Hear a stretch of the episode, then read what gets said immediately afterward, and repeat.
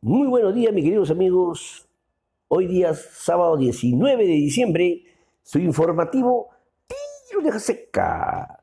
Bien, queridos amigos, siempre escuchar es el primer paso para aprender. Ya acostumbrados a, a informarnos, comentar y explicar algunas posiciones en la política, tanto en el panorama nacional e internacional. No sin antes compartir las, la cifra MINSA cerrados al día de ayer. Contagiados en el Perú, alcanzó la cifra de 989.457. Fallecidos, 36.858, de los cuales están hospitalizados 3.909 y asimismo 1.096 personas están en UCI o con ventilador mecánico. De los contagiados en el Perú, 924.120 cumplieron su, su periodo de aislamiento tanto domiciliario o en centros hospitalarios, de los cuales ya fueron dados de alta, ¿no?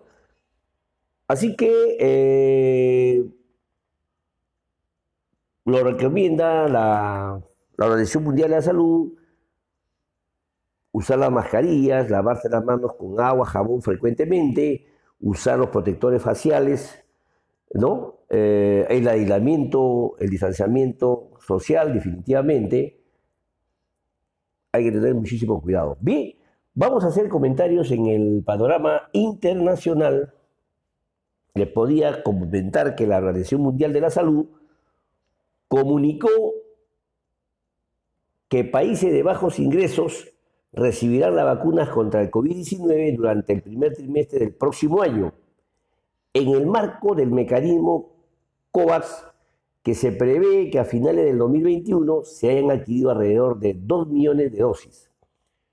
En Estados Unidos, el presidente Donald Trump se adelantó al informe oficial de la FDA, o sea, de la Administración de Alimentos y Medicina, y afirmó que la vacuna desarrollada por Moderna contra el coronavirus fue aprobada por unanimidad. Sin embargo, el vicepresidente Mike Pence desmintió tal afirmación y aclaró que aún se encuentra a la espera del pronunciamiento de la autoridad. El Congreso de Estados Unidos perdón, debatirá, o mejor dicho, ayer debatieron la aprobación del nuevo proyecto de la ley valorizado en 900 mil millones de dólares que brindarán alivio de liquidez a empresas y programarán los beneficios de desempleo. Por otro lado, en España, el gobierno declaró que iniciará su campaña de vacunación contra el COVID-19 a partir del 27 de diciembre en 13.000 puntos de vacunación ya designados Ahora pasamos al panorama nacional. Los hechos más relevantes, podemos comentarles que la Comisión Especial del Congreso, encargada del diseño de la nueva ley agraria, informó que hoy día se batirá en el, en el Pleno esta nueva normativa que incluye un salario mínimo de 58 soles diarios, según una resolución dada el 17 de diciembre de este año. Bajo ese contexto, mencionó que de aprobarse esta ley habrá un aumento del 68% de los costos laborales y una reducción en el retorno de las inversiones de dicho sector. Otro hecho relevante es que durante la presentación del reporte de inflación de diciembre, el presidente del BCR, el señor Julio Velarde, comunicó que la economía peruana retrocedería, perdón, retrocedería, en, en 11.5% en el 2020, cifras revisadas al, alza debido a un mejor desempeño en el sector no primario. Por ejemplo, la construcción se, revisó, se, revisó hacia menos 15.6%, desde 22.2% en septiembre que estaba contraída.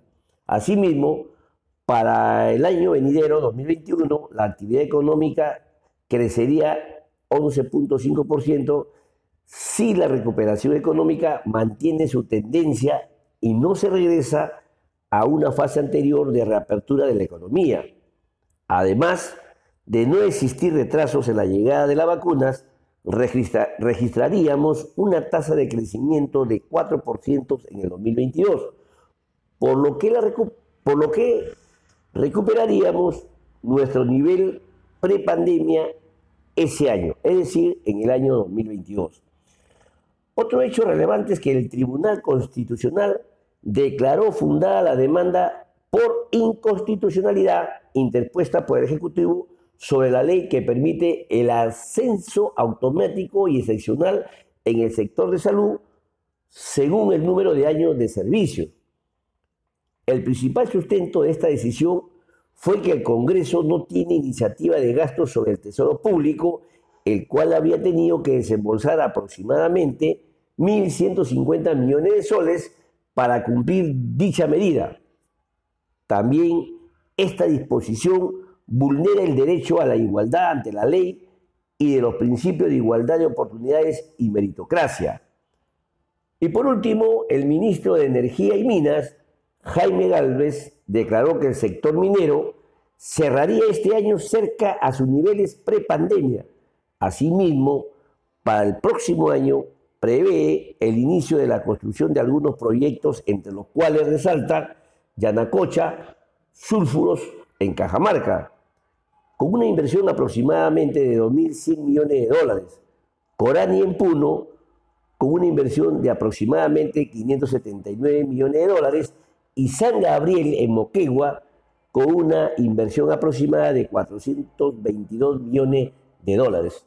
Bien, queridos amigos, todos sabemos que prácticamente el Pleno hoy día es su último día del año, donde van a ver, hoy se verá definitivamente la ley de, del régimen agrario, ¿no?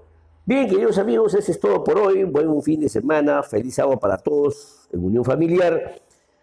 Bueno, las noticias más resaltantes en la política el otrora, eh, digamos, crítico acérrimo del, de Fuerza Popular, me refiero al señor Fernando Rospigliosi, va a postular al Congreso por Fuerza Popular, irónica la vida. En los años de, de opositor sacaba el ancho a Fuerza Popular y ahora son de y mugre. Va a postular al Congreso por la mencionada fuerza política. Bien, queridos amigos, ya les dice las recomendaciones hechas por la Organización Mundial de la Salud, no sin antes compartir la cifra, perdón, la frase del día que dice, si tienes un sueño, tienes que protegerlo. Las personas que no son capaces de hacer algo te dirán que tú tampoco puedes. Bien, queridos amigos, estamos cerca ya a las fiestas Pascuas, así que vamos a seguir comentando. Ya el Congreso ya no entra al Pleno hasta, hasta el 4, si no más, más recojo la información, así que vamos a descansar un poquito de política. En nuestro interín vamos a hacer comentarios ya de orden de asesorías, tanto de la parte laboral, parte tributaria, como en algunos hechos relevantes en el quehacer diario, ¿no? Así que, mis queridos amigos, ese es todo por hoy. Y sobre todo, amarnos los unos a los otros. Hasta el lunes, Dios mediante. Muchísimas gracias.